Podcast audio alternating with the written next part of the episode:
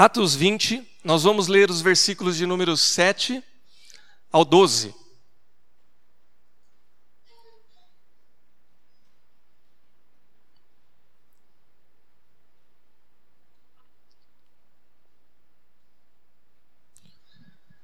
Atos 20, 7 ao 12. A palavra de Deus diz assim: No primeiro dia da semana, estando nós reunidos com o fim de partir o pão, Paulo, que havia, ou melhor, Paulo, que devia seguir viagem no dia imediato, exortava-os e prolongou o discurso até meia-noite.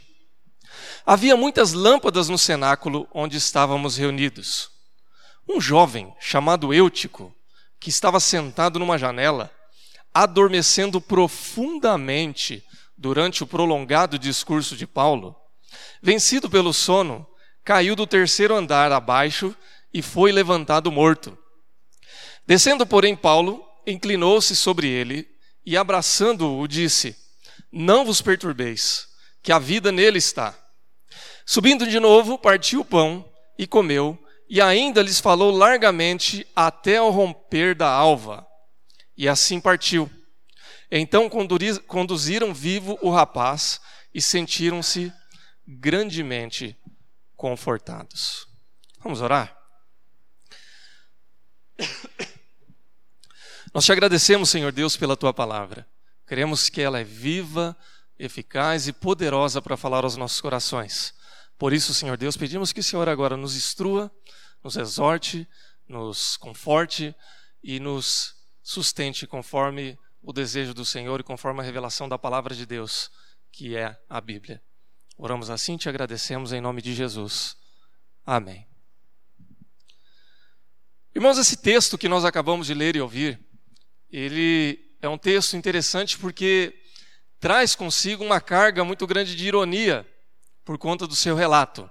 Nós sabemos que Lucas foi o autor do livro de Atos e ele, como bom observador, ele vai trazendo aquilo que é relevante, aquilo que é importante de registrar e trazer para que na época os leitores pudessem conhecer esses fatos e que serve para nós hoje também. E é interessante ele contar a história desse rapaz chamado Eutico. Nós vamos falar um pouquinho mais sobre essa situação toda, mas a ironia, irmãos, começa quando conta que esse rapaz dorme na janela da igreja, no cenáculo ali. E não é um simples cochilo, né? A Bíblia diz que ele dorme profundamente. Quando eu leio esse texto, irmãos, eu como professor também, me lembro de alguns alunos meus. E aí eu pergunto, né, para jovens e adolescentes, quem nunca, né? Quem nunca deu aquele cochilo um pouco mais pesado, né? Aquela aula espada. Né? Você sabe o que é a aula espada, né? Aquela aula que é chata e comprida. Né? E aí chega uma hora que você é vencido pelo sono e não aguenta.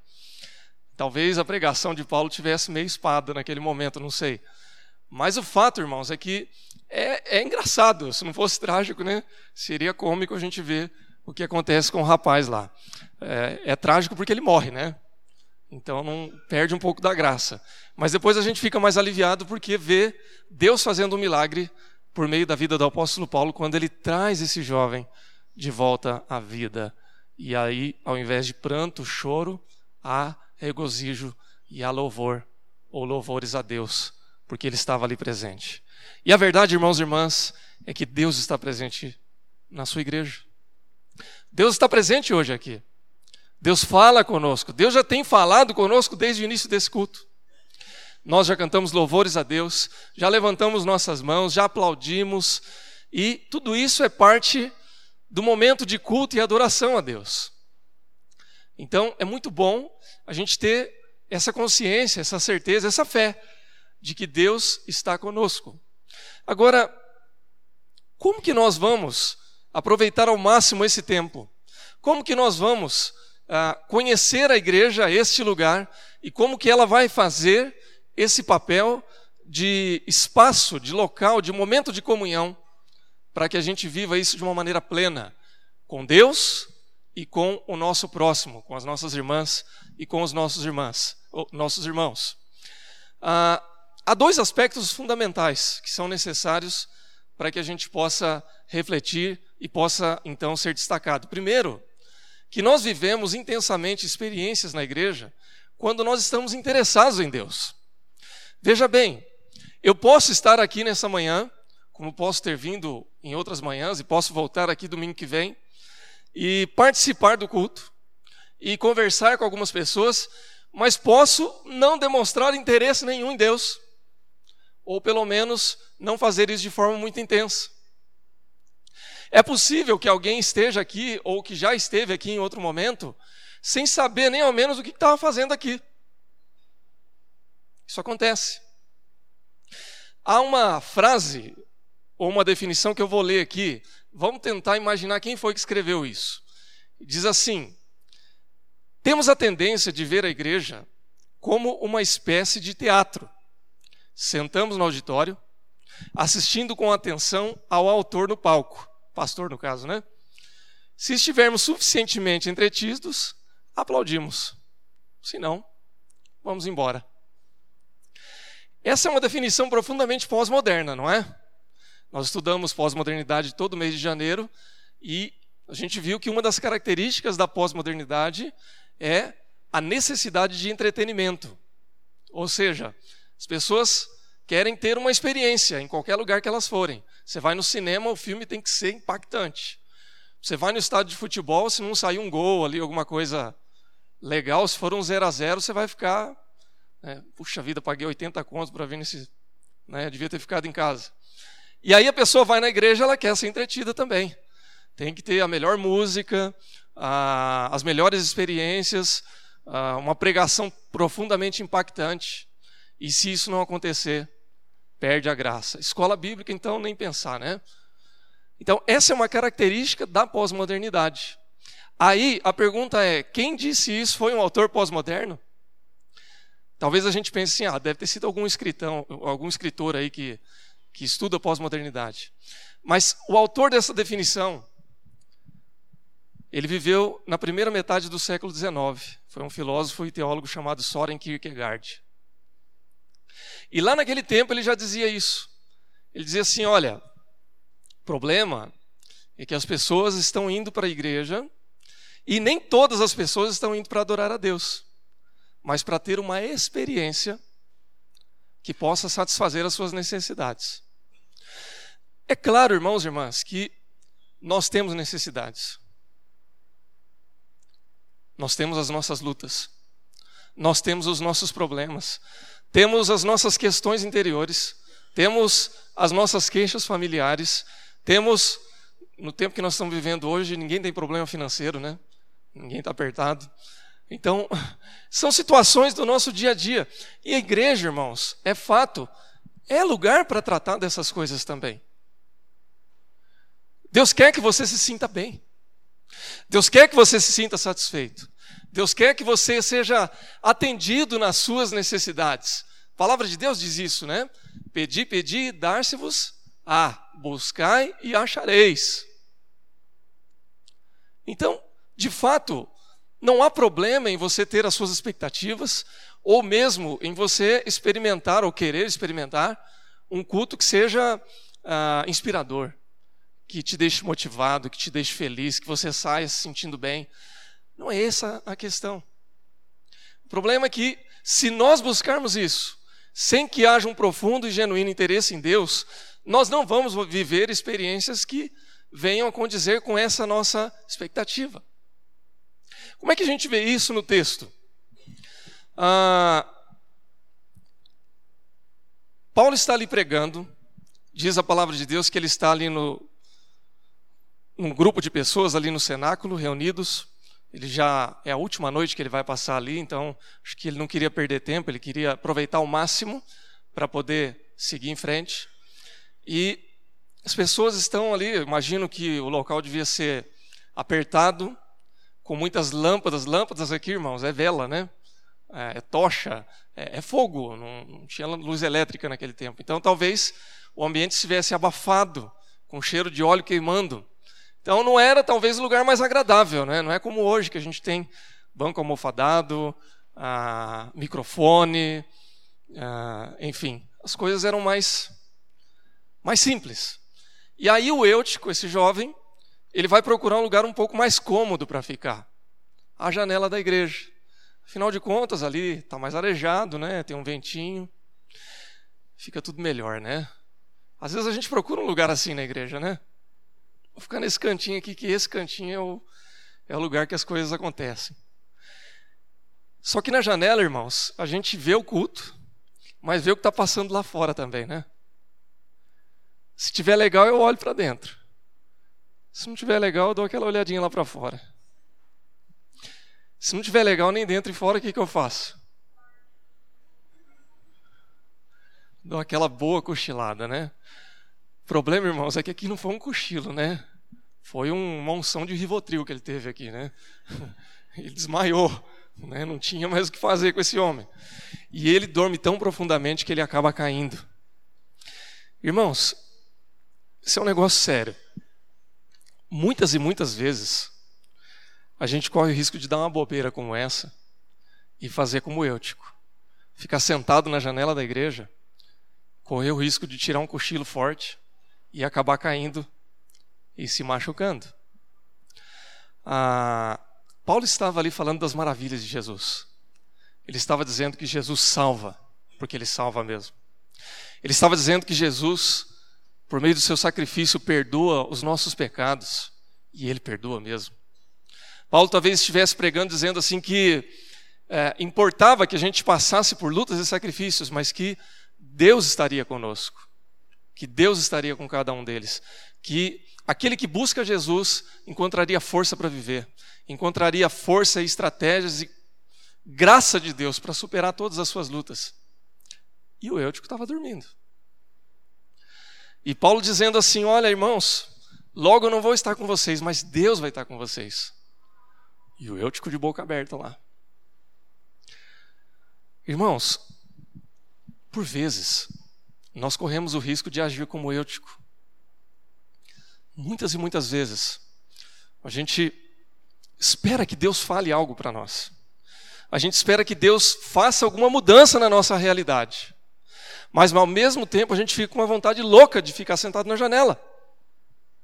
A gente quer saber o que está acontecendo aqui, o que Deus pode fazer, mas a gente quer saber o que está acontecendo lá fora também. Então a janela é lugar bom para isso. A gente quer provar o gosto das experiências com Deus, a gente quer provar o milagre de Deus. Mas a gente quer saber tudo o que está acontecendo lá no mundo, e se a gente puder, ó, não esquece de mim não, eu estou aqui na janela, mas ó, me chama lá depois. É igual aquele colega que quer jogar futebol, mas quer jogar videogame ao mesmo tempo, né? Ah, hoje a molecada joga mais videogame, mas no meu tempo era assim, né? A gente jogava bola na rua, aí tinha, ó, eu tô de próximo, viu? Mas ele estava lá dentro. Aí chegava a vez, ô oh, fulano, você não vai jogar? Não, espera aí que eu já estou chegando já. É que é tudo ao mesmo tempo. E por vezes, a gente precisa demonstrar e vivenciar esse interesse genuíno por Deus buscar Deus. Saber que, ah, por mais que Deus haja antes que a gente possa pensar em buscar Ele, e isso é uma verdade bíblica, se você está aqui nessa manhã é porque Deus te trouxe de alguma maneira, Ele já tomou a primeira atitude, a primeira iniciativa, mas agora é necessário que eu e você façamos a nossa parte. Há que se ter intenção, há que ser intencional. Se eu não busco a Deus, se eu não me interesso pelas coisas de Deus, se eu não me interesso por aquilo que a minha igreja apresenta como caminhos para Deus, eu não posso depois dizer que Deus não se importa comigo. A igreja, irmãos, ela é muito mais do que aquilo que nós estamos vendo agora. Adorar e cultuar a Deus é parte desse processo, parte fundamental.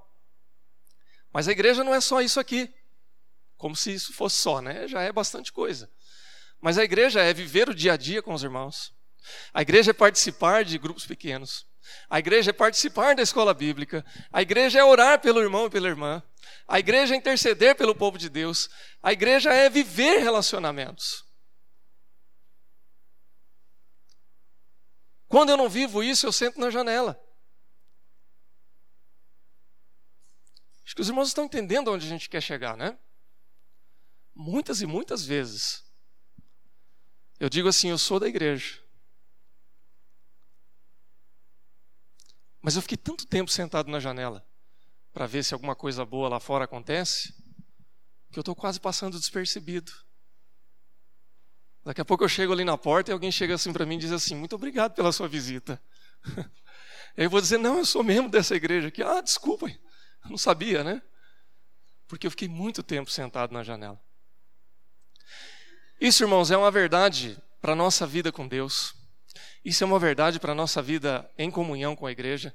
Isso é uma verdade para todas as áreas da nossa vida. Tem muita gente que está sentado na janela do casamento. Está inserido dentro de um relacionamento, mas ele está tanto tempo sentado na janela que ele já dormiu. Já não sabe mais o que acontece em casa. E já está preocupado com o que está acontecendo lá fora. Muita gente está sentada na janela do relacionamento com os pais ou com os filhos. Está em casa, mas não sabe o que acontece.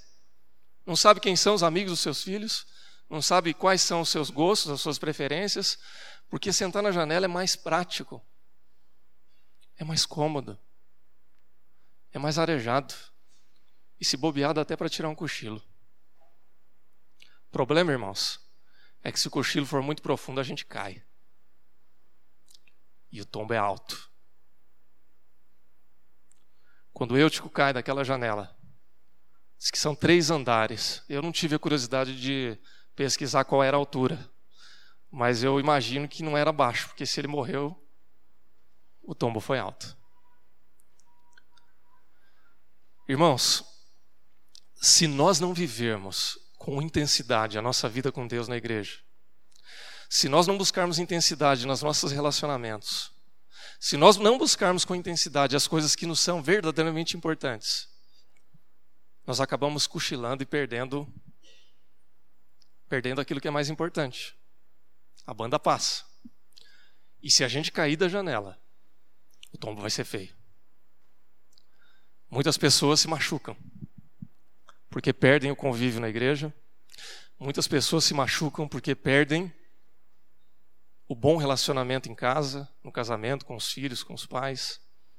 Muita gente perde sonhos valiosos e caros porque buscam sempre um espaço um pouco mais cômodo para estar. Se há um espaço bom, irmãos, é na presença de Deus. Não fique na janela. Vá até a presença de Deus. Amém? Segundo lugar, irmãos, para encerrar, Na igreja nós encontramos um Deus profundamente interessado em nós. Veja que, embora a atitude de se interessar por viver os valores do reino de Deus seja algo que tem que vir de nós, todavia é importante a gente saber que Deus tem um interesse muito, muito maior por cada um de nós. Deus tem um interesse muito grande pela sua vida, pela minha vida, pela sua família, pela minha família. E é fundamentalmente, fundamentalmente importante que a gente possa experimentar esse amor de Deus na igreja. E por que isso? Porque a igreja é o lugar privilegiado da palavra de Deus. É o lugar onde Cristo se revela. Nós trouxemos algumas definições aqui no início, né? Dizendo que a igreja é o corpo de Cristo, que Cristo é o cabeça da igreja.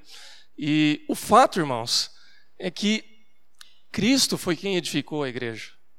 Quando ele chega para os discípulos, para os futuros apóstolos, e ele chega até Pedro e diz assim: Olha, eu vou edificar a minha igreja. Tu és pedra. E nessa pedra, eu vou edificar a minha igreja. Ele está dizendo o seguinte: Olha, é necessário, é importante que a partir de agora, o meu evangelho seja pregado por meio da igreja, que vocês vivam esse evangelho dentro da igreja. Isso revela o amor de Deus e a igreja ela só pôde se tornar realidade depois que Jesus Cristo se sacrificou e morreu na cruz do Calvário. E quando nós lemos o texto em que ocorre esse tombo e o menino se esborracha lá embaixo, o texto diz que Paulo, vendo a situação, ele deixa de fazer tudo o que ele está fazendo. Ele para de pregar, ele desce ele se inclina sobre aquele jovem e de uma maneira miraculosa, ele abraça aquele jovem e diz assim: Não vos perturbeis, porque a vida nele está. E por um milagre de Deus, aquele jovem é curado, é trazido de volta à vida, e a partir desse momento eles sobem e eles continuam celebrando a comunhão ali, de tal forma que eles vão até o final, até o partir do pão, até aquilo que nós conhecemos como Santa Ceia, e partem o pão, e aí as pessoas conduzem vivo o rapaz e sentem-se grandemente confortados. Meu irmão, minha irmã, a igreja é um lugar de muitas coisas. A igreja é, por exemplo, um lugar de oração uns pelos outros, está lá em Tiago, capítulo 5, versículo 16. A igreja é lugar de suporte mútuo, Colossenses 3,13 diz isso. A igreja é também lugar de exortação, da gente tomar um puxão de orelha. Hebreus 3,13 diz isso. A igreja é lugar para a gente servir. Está lá em 1 Pedro capítulo 4, versículo 10. Mas a igreja também é um lugar de um Deus que se interessa profundamente por nós. Um Deus que nos ama. Isso é tão verdade, irmãos, que quando nós vemos ali o apóstolo Paulo abraçando aquele jovem e trazendo ele de volta à vida, nós podemos pensar na atitude do próprio Deus, que um dia nos encontrou também em uma situação não muito favorável. E cada um de nós tem a nossa história. E de uma maneira amorosa e preocupada, ele chegou até nós, nos pegou pela mão, nos deu um abraço caloroso e nos trouxe de volta à vida. Não a vida física propriamente, pode até ser, mas a vida espiritual. A palavra de Deus diz que antes nós estávamos mortos em nossos delitos, mas em Cristo nós somos vivos. E da mesma forma, Cristo ele vem com seus braços abertos e ele nos acolhe e ele nos traz para perto de si e nos traz a vida. Isso significa, meu irmão, minha irmã, que mesmo que a gente corra o risco de sentar-se na janela e tomar um belo de um tombo, ainda assim há esperança para nós, porque Deus pode nos trazer a vida por meio de Jesus Cristo. Mesmo que eu cometa a pior bobagem, e eu não quero fazer isso, mas nós já lemos isso hoje de manhã, né? Que Paulo afirma que o bem que eu quero fazer eu não faço. Mesmo que isso aconteça, Deus, na sua infinita graça e misericórdia, ainda vem ao meu encontro, vem ao seu encontro, nos abraça e nos traz para perto de si. Isso pode acontecer, irmãos, em circunstâncias cotidianas da nossa vida. Talvez você possa estar pensando assim, puxa, mas parece fácil, né? Mas a minha vida ela é muito mais complicada do que um relato bíblico, do que algo que a gente possa resumir aqui em uma reflexão de 30 minutos. Irmãos, a vida de ninguém é fácil. Se eu apresentar para você os meus problemas, você não vai querer. Te garanto. Da mesma forma que eu não quero seus problemas para mim. Porque os meus problemas eu sei lidar, você não. Os seus problemas você sabe lidar, eu não aprendi ainda. Mas eu reconheço que você, assim como eu, temos as nossas lutas.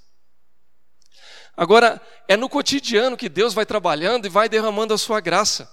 Se a gente for pensar em alguns exemplos bíblicos, ah, o autor cristão Richard Foster, no livro Vida com Deus, ele fala um pouco a respeito disso, né? Ele vai dizer o seguinte, que a Bíblia ela preenche a nossa vida com Deus com as circunstâncias do cotidiano. Então, por exemplo, ele vai falar de Abraão. Quando Abraão está subindo ali no Monte Moriá, ele está pensando assim: imagino me colocando na situação de Abraão. Deus pede para ele levar o seu único filho, Isaac, filho da sua velhice, para ser sacrificado lá no monte. Irmãos, dá para imaginar o que é a caminhada desse homem? O que deve ter passado na cabeça dele como pai? Subindo aquele monte, naquele cansaço. E aí o filhão todo pulando, né, alegre, sorridente. Quando a gente chama o filho para passear é assim, né? Os meus filhos, eu estou quase amarrando cordinha, né, para ver se eu seguro aqui em São Paulo na calçada, porque eles saem correndo igual doido, né? E aí, Abraão subindo com Isaac, Isaac todo feliz, vamos lá, pai, vamos subir. E Abraão pensando, coitado, se ele soubesse, o que, que espera ele lá em cima? Porque Deus tinha pedido para que ele sacrificasse o seu filho. E eu creio que isso é um drama para a gente pensar, né? E quando ele chega lá em cima, então Deus providencia com a sua graça o que ele precisa e Isaac não é sacrificado. Ah, quando a gente pensa nos israelitas passando pelo Mar Vermelho e caminhando pelo deserto, irmãos, relato bíblico tem de sobra para a gente imaginar que aquele povo olhava para o deserto e pensava assim: nossa, será que vai dar certo esse negócio? Será que a gente não vai morrer de fome amanhã? Será que o sol não vai queimar a nossa pele a ponto de nos matar? Será que nós vamos ter água para beber? Será que as nossas roupas não vão gastar? Como é que nós vamos nos virar? E Deus derramando a sua graça. Eu fico pensando em Maria. Quando o anjo chega e revela para ela que ela teria no seu ventre o filho de Deus. Gente, Maria era uma menina. Saindo da adolescência. Imagina a resposta. E aí ela assim, penso eu, né, que morrendo de medo, ouso imaginar que ela não ficou sem medo. Ela diz assim: Aqui está a serva do Senhor, que se cumpra em mim, conforme a tua palavra. Irmãos, nós teríamos muitos exemplos bíblicos aqui, mas acho que o ponto é a gente pensar, a gente entender, a gente imaginar que não importa qual seja a nossa luta cotidiana, não importa quais sejam os nossos problemas, e mesmo que o meu grande problema seja que eu já estou sentado na janela há muito tempo, ou que eu já tenha caído dessa janela, ainda assim, eu posso crer que eu tenho um Deus que se preocupa comigo e que Ele vai até o meu encontro. E que se em algum momento eu deixei de demonstrar interesse por Ele, Ele nunca deixou de demonstrar interesse por mim. E que mesmo que eu tenha feito por merecer todas as feridas, todas as dores, todas as inseguranças e medos, ainda assim Ele me ama, Ele desce, Ele vai vir lá do terceiro andar, ou usando uma linguagem paulina, né? Ele vai vir lá do terceiro céu e ele vai nos abraçar, vai limpar as nossas feridas, vai nos trazer de volta à vida, vai colocar brilho nos nossos olhos, vai colocar confiança no nosso coração, vai colocar a certeza de que alguma coisa boa pode acontecer porque Cristo está conosco e vai nos transformar novamente. Amém, irmãos? Igreja, que lugar é esse? Igreja é um lugar de gente interessada por Deus, mas fundamentalmente é um lugar de Deus se revelar e se revelando mostrar esse interesse por nós. Deus te ama, meu irmão. Deus te ama, minha irmã. Deus quer o melhor para mim e para você. E Ele vai te abraçar. E vai continuar caminhando contigo. Vai trazer para perto dele. E todas as suas feridas vão ser curadas, vão ser tratadas e à medida em que nós vamos tendo essa experiência com Deus, não precisamos mais sentar na janela, porque aquilo que é mais importante, aquilo que faz diferença para a nossa vida, está aqui dentro e nós podemos ficar aqui. Deus te abençoe, Deus te fortaleça e não sente na janela, sente num banco da igreja, ou metaforicamente falando Sente ao lado de Deus. Caminhe com Deus. Vamos orar?